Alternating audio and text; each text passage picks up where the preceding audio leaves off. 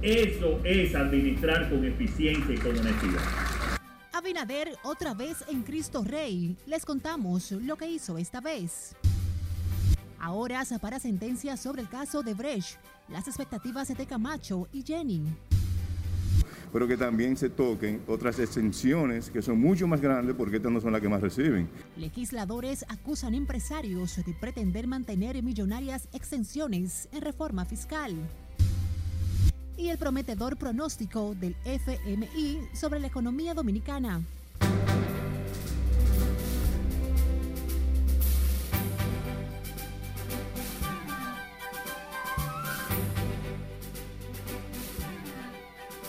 Muy buenas tardes, feliz miércoles 13 de octubre. Gracias por acompañarnos. Iniciamos la primera emisión de Noticias RNN. Graciela Acevedo les acompaña. Iniciamos esa emisión en el sector de Cristo Rey del Distrito Nacional, donde el presidente Luis Abinader dejó iniciada la construcción del Cristo Park, una obra que ejecutará la Corporación del Acueducto y Alcantarillado de Santo Domingo, con una inversión estimada en 440 millones de pesos. Nuestra compañera Laura Lamar está en ese sector con todos los detalles. Adelante, Lauri. Buenas tardes para ti. Gracias, buenas tardes. La obra será levantada en el área que abarca la cañada de Cristo Rey y que será saneada beneficiando a más de 350 mil residentes en sectores aledaños. Estamos mejorando las áreas en todos los lugares. El presidente Luis Abinader resaltó que los trabajos serán realizados con un menor presupuesto del previsto inicialmente. Tenemos presupuestado hacer el doble por esa misma cantidad el doble de kilómetros de cañada haciendo lo mismo con el presupuesto que había, que teníamos cuando llegamos al gobierno. Eso es administrar con eficiencia y con honestidad.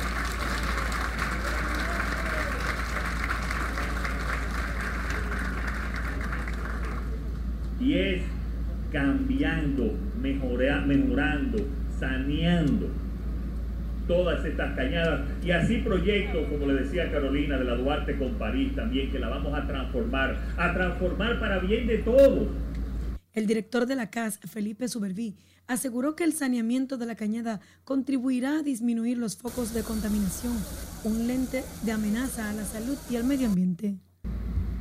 Sobre la misma tendremos varias canchas de básquetbol, varias canchas de voleibol, gimnasio, un destacamento. Qué bueno que estamos al lado de un hombre de la sensibilidad y las características de nuestro presidente para transformar no solamente Cristo Rey, el Distrito Nacional y todo nuestro país que tanto lo necesita. Explicaron que la obra forma parte del plan general para transformar a Cristo Rey que ya inició con intervención de los espacios públicos. La alcaldía del distrito avanza en la eliminación de vertederos improvisados, talleres de mecánica, lavaderos de carros y otros negocios de las vías públicas. El presidente Luis Abinader informó además que sacarán las viviendas vulnerables de esta área para llevarlas a lugares adecuados. De mi parte es todo retorno al estudio. Gracias por estas buenas nuevas, Lauri. Y aún no hay fecha para iniciar los encuentros presenciales entre el presidente Luis Abinader y sectores de la sociedad para discutir la reforma fiscal. Lo afirmó esta mañana el ministro administrativo de la presidencia, José Ignacio Paliza. Adelantó que el gobierno lo avisará oportunamente. El gobierno dominicano oportunamente eh, presentará una, una, visión sobre estos temas. Eh, esperemos pacientemente. ¿Y tiene tiempo el gobierno para consensuar? ¿Tiene tiempo? Eh, y, siempre el gobierno hará, en cualquier caso, en cualquier área en el que el gobierno participe, siempre el presidente Abinader pensará en los mejores intereses del país. La posible aplicación de una transformación del sistema de tributación generó escepticismo en gran parte de la población dominicana, mientras la dirigencia empresarial reclama un pacto integral y no una reforma coyuntural.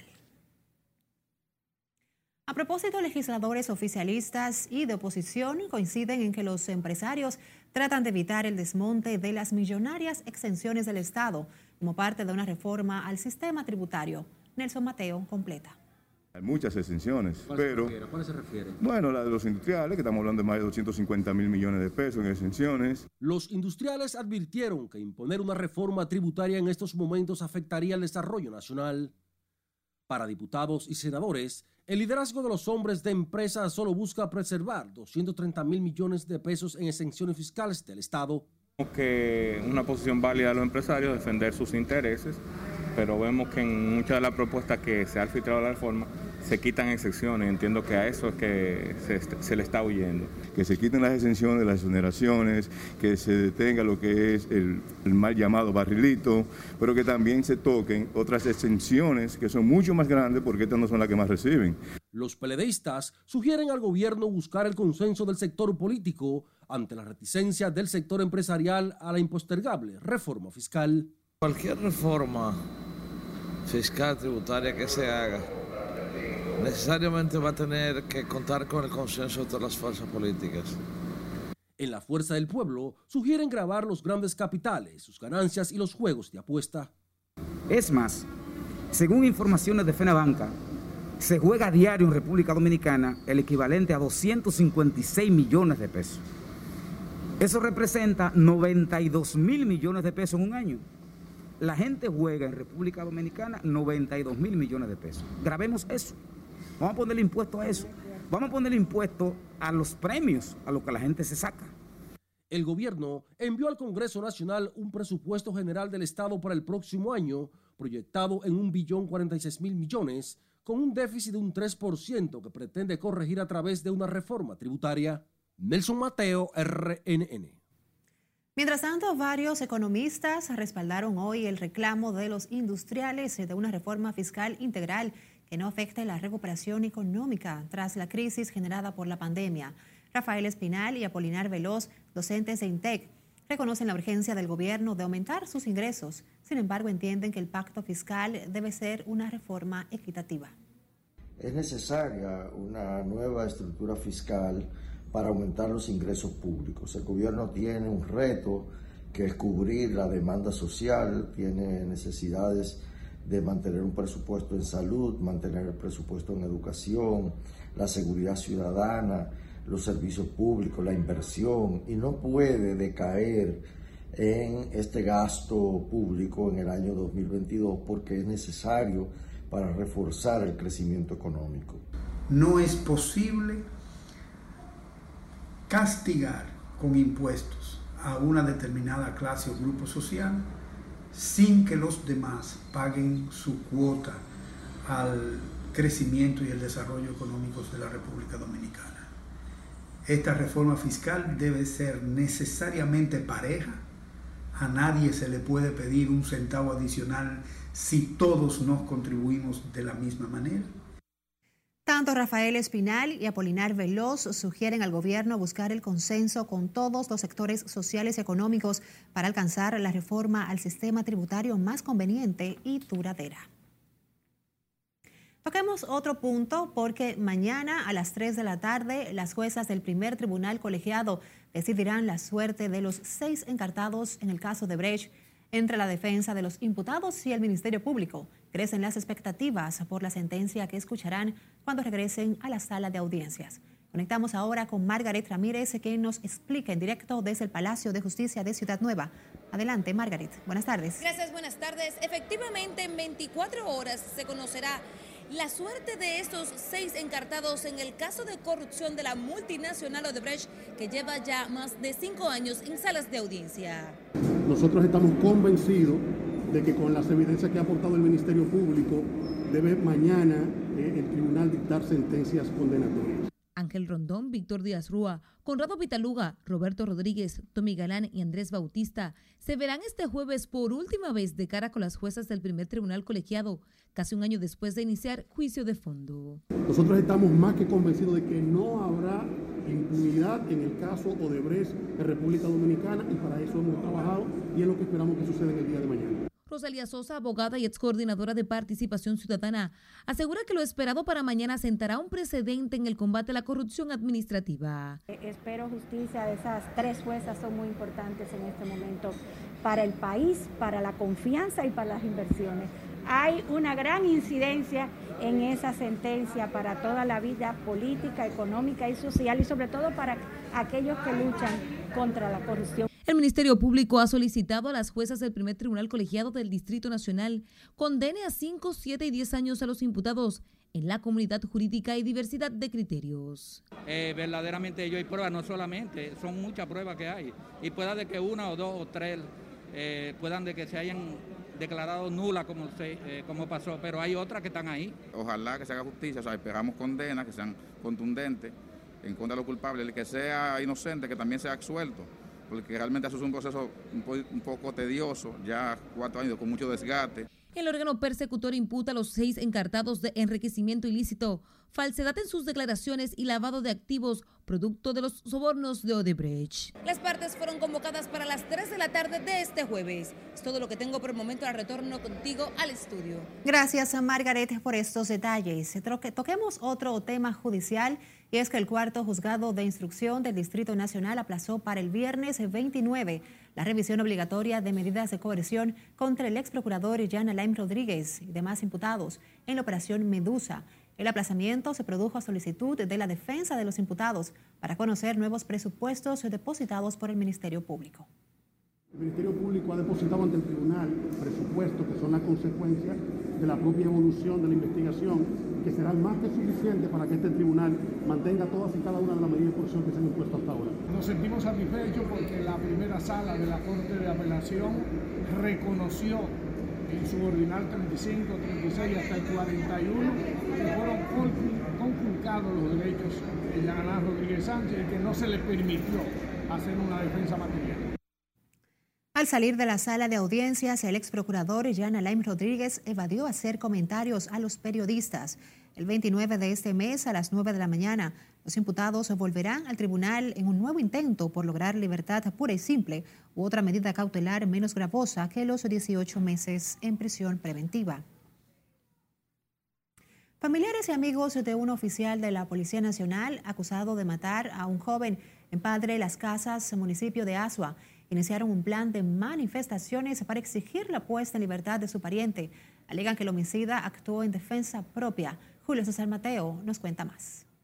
El oficial Oscar Mendieta Bautista está acusado de matar de un disparo al joven Robinson Méndez durante una operación policial en Padre Las Casas. Porque eso fue en legítima defensa propia.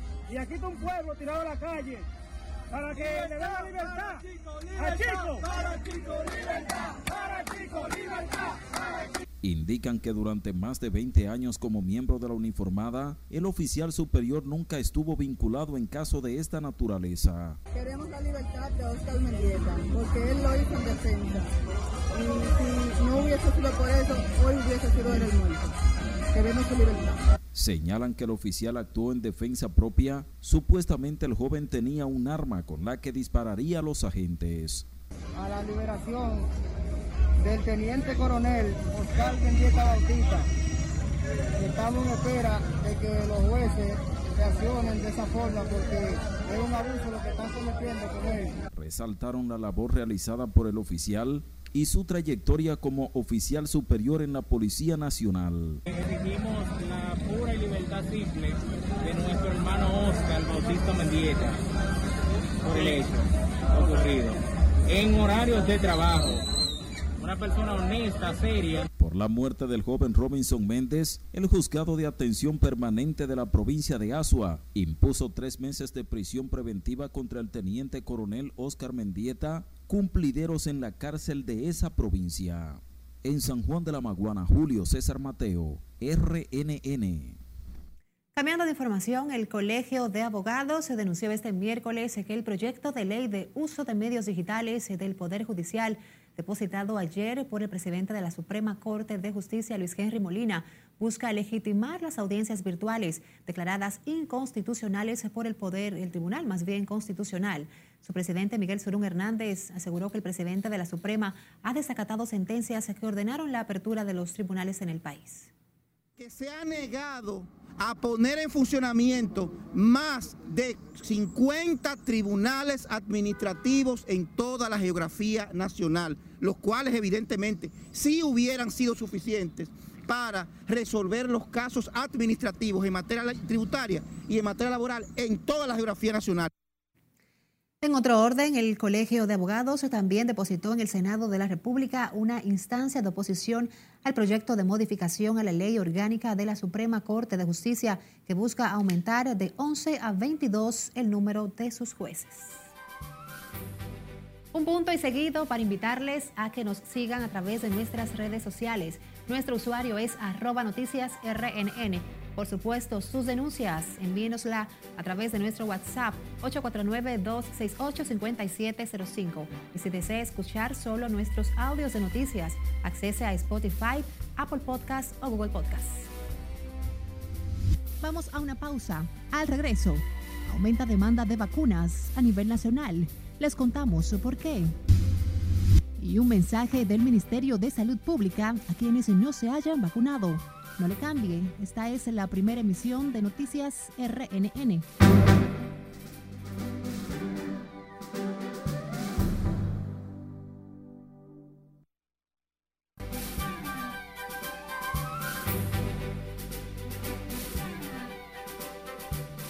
En el panorama internacional, las bandas criminales refuerzan su dominio de terror en Haití. México anuncia reapertura de frontera con Estados Unidos y una decisión del presidente Joe Biden sobre arrestos de inmigrantes. Esto y más en el resumen internacional de RNN con Cesarina Ravelo. El gobierno de Joe Biden anunció el fin de los arrestos masivos de los migrantes indocumentados en sus lugares de trabajo, aunque se mantiene la dureza de la ley para evitar la explotación de esas personas, advirtió en un comunicado el secretario del Departamento de Seguridad Nacional, Alejandro Mallorca. En Haití, sacudido por la peor crisis política y social agravada por el control de bandas que siembra el terror, dirigen una industria de secuestros. Unos 600 casos fueron reportados en el primer trimestre del presente año. El gobierno del presidente de Venezuela, Nicolás Maduro, denunciará ante organismos internacionales el asesinato de dos adolescentes ocurrido en territorio colombiano el pasado sábado.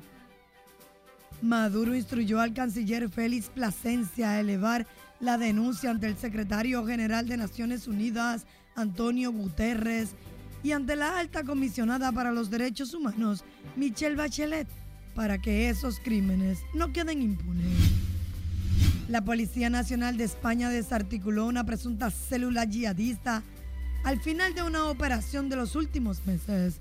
Detuvo a cinco hombres en Madrid y Barcelona. Cuatro fueron arrestados en la capital catalana, mientras que el detenido en Madrid también residía en Barcelona. Nueva Zelanda anunció el 16 de octubre como el Super Sábado, una fecha en la que el gobierno instó a cualquier neozelandés no vacunado elegible a que se vacune. Algunas personas afortunadas podrán vacunarse a bordo de un avión 787 de Air New Zealand en el aeropuerto de Auckland. Las personas que pueden inscribirse en la oportunidad Havasit no solo recibirán su primera inyección de la vacuna Pfizer, también obtendrán un recorrido por el hangar, recibirán refrigerios y bebidas de cortesía servido por miembros de la tripulación de Air New Zealand y una tarjeta de embarque conmemorativa. En las internacionales, Cesarina Ravelo, RNN. Hablamos ahora del crecimiento de la economía dominicana. Llegará al 9.5% al concluir el presente año, proyectó el Fondo Monetario Internacional, un poco por encima del 9.1% estimado por el Banco Mundial. De esa manera, la República Dominicana se ubica en el sexto lugar a escala regional, solo superada por Guyana, que crecerá un 20.4%, Aruba 12.8%, Panamá 12%, Chile 11% y Perú un proyectado 10%. Esas estimaciones son parte del informe Perspectiva de la Economía Mundial divulgado ayer por el FMI con sede en Washington. Un respiro para los bolsillos de los ciudadanos con menos ingresos. Han comenzado a bajar los precios de algunos alimentos básicos, confirman comerciantes y consumidores. Nuestra compañera Scarlett Guichardo se encuentra en el mercado modelo de la Avenida Mella con detalles. Adelante, Scarlett. Gracias, buenas tardes. Comerciantes que operan en mercados de la capital se mostraron confiados en que los precios de los productos de la canasta básica continúan estabilizándose a nivel nacional. Los precios están un poquito eh, incómodos, pero se han mantenido. La escalada alcista de los últimos meses parece que comienza a descender en mayor porcentaje en productos de origen agrícola como la papa, yuca, yautía y la cebolla. El ser humano quejamos mucho, los productos baratos. La gente no se queja, por ejemplo, para la comida la gente se queja mucho, para los vicios no se quejan. Para dar 200 una cerveza y 180, lo dan como nada.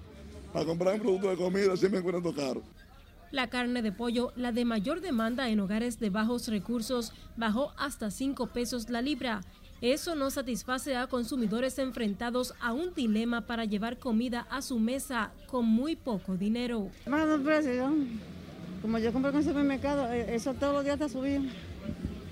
Así que, ¿para dónde vamos? Yo bajo un poquito, pero somos nosotros los que lo hemos bajado, porque ellos no han bajado el pollo todavía. Ellos le bajaron como cuatro pesos y nosotros le bajamos 10. No he sido un asiduo comprador, pero no he visto el incremento eh, no he visto tanto el incremento, es decir, que el precio se ha mantenido. El Ministerio de Agricultura asegura que los productos básicos están mucho más baratos en las últimas semanas. Algunos esperan precios más ajustados a sus bolsillos. No ha bajado nada, nada que yo sepa. El arroz está al mismo precio, 30 la libra, y la bichuela están a 50 la libra, por lo menos aquí, en otros lugares está más caro.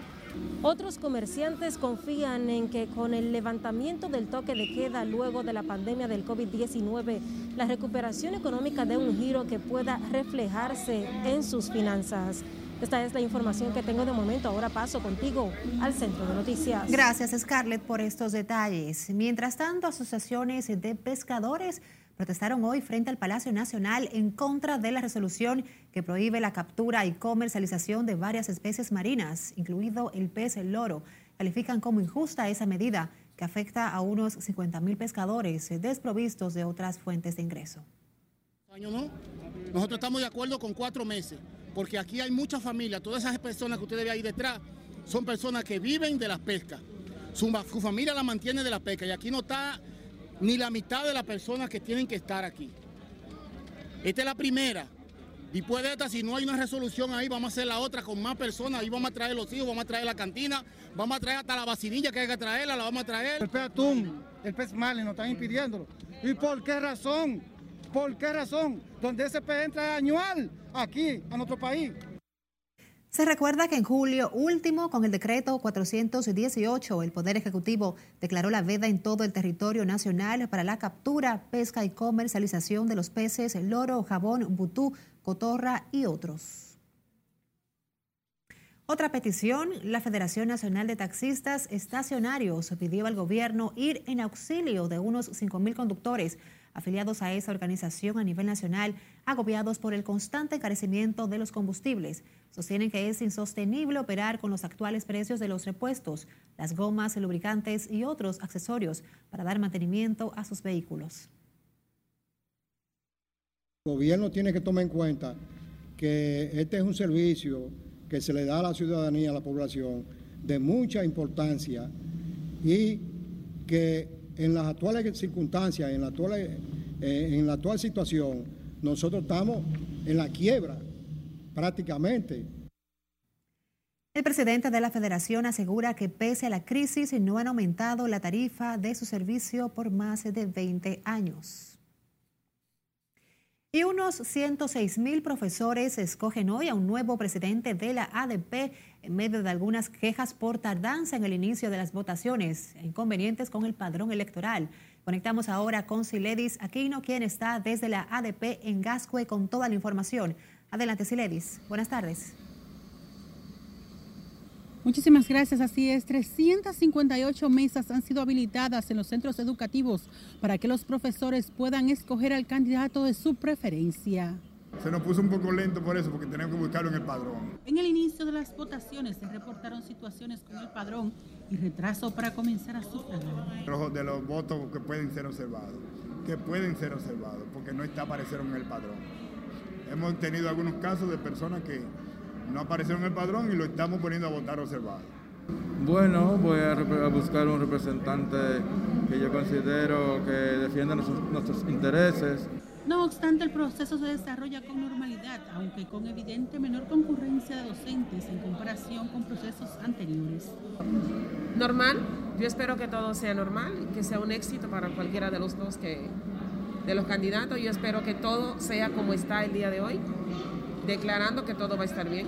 Ha iniciado exitosamente en todas las seccionales, acusando un ligero retraso en algunos colegios electorales de la seccional de Santo Domingo Este y Moca, en razón de que se produjo un error en la impresión de la boleta eh, local y tuvimos que volverla a tirar anoche y hoy en la mañana. Las clases fueron suspendidas en todas las escuelas públicas para que los educadores acudan a votar. Las 13 planchas de votación la encabezan Juan Núñez, Sixto Gavín, Eduardo Hidalgo, Primitiva Medina y otros. Las votaciones para la elección del próximo presidente de la ADP cierran a las 4 de la tarde. Por el momento son los detalles que les tengo. Ahora retorno con ustedes al set de noticias. Gracias, Siledis, ofreciéndonos detalles desde la ADP en Gascue. Y les contamos que otro candidato a rector de la UAS declinó hoy a favor del aspirante Editrudis Beltrán. Oscar Rosario, presidente del Movimiento Soluciones, lo considera como la mejor opción para dirigir a la Universidad Estatal atribuye a Beltrán las condiciones necesarias para lograr las transformaciones pendientes por décadas de la más vieja Universidad del Nuevo Mundo. Decenas de profesores y aspirantes a posiciones internas de la UAS acompañaron a Oscar Rosario al momento de endosar su apoyo a Editrudis Beltrán. Las elecciones para elegir al nuevo rector de la UAS están programadas para junio del 2022. Beltrán tiene como principal contrincante al maestro Jorge Asjana. El presidente de la Comisión Bicameral, que concluyó el estudio de las reformas al Código Penal Dominicano, rechazó que presentación de la propuesta consensuada al Pleno, desde ya el senador Antonio Taveras, anticipa tres informes disidentes. Nelson Mateo con la historia. Vísteme despacio que voy deprisa. En esos términos, el presidente de la Comisión Bicameral defendió el tiempo que se han tomado senadores y diputados para presentar su informe a pesar de haberlo consensuado hace varias semanas. Necesitamos sacar una pieza que ustedes todos queden conformes cuando salgan. Y lo que se va a hacer realmente, ya el informe se está construyendo, pero lo que va a hacer es algo de revisión para saber que artículo por artículo las modificaciones que se hicieron son las que realmente van a salir. Los 421 artículos de la normativa penal ya fueron modificados. Sin embargo, este senador miembro de la comisión adelanta que objetará cinco puntos del proyecto. Sobre todo eh, cuando un hombre viola a una mujer, eh, no importa que sea su, su pareja o su su mujer contractual con contrato de matrimonio, no la puede violar. Ahí era una pena de cuatro o seis años. Ahí se le bajó de seis, a un mes, de seis meses a un año y eso no es posible. La comisión bicameral se reunirá nueva vez mañana para hacer una revisión técnica del proyecto de Código Penal antes de presentarlo a la consideración de los diputados y senadores. Vamos a ver el código ya con las observaciones de los equipos técnicos y lo vamos a mandar a la Real Academia de la Lengua para las revisiones lingüísticas. Luego de ahí, que eso será, aunque se vea mucho, eso será en una semana, nosotros vamos a tener ya un informe de cómo queda. Los senadores Antonio Taveras, Farideh Raful y Pedro Catrain, así como el diputado José Horacio Rodríguez, cuestionan la eliminación de la imprescriptibilidad de los casos por corrupción administrativa, la exclusión de las tres causales y el artículo 187 sobre la discriminación por preferencia sexual. Nelson Mateo, RNN.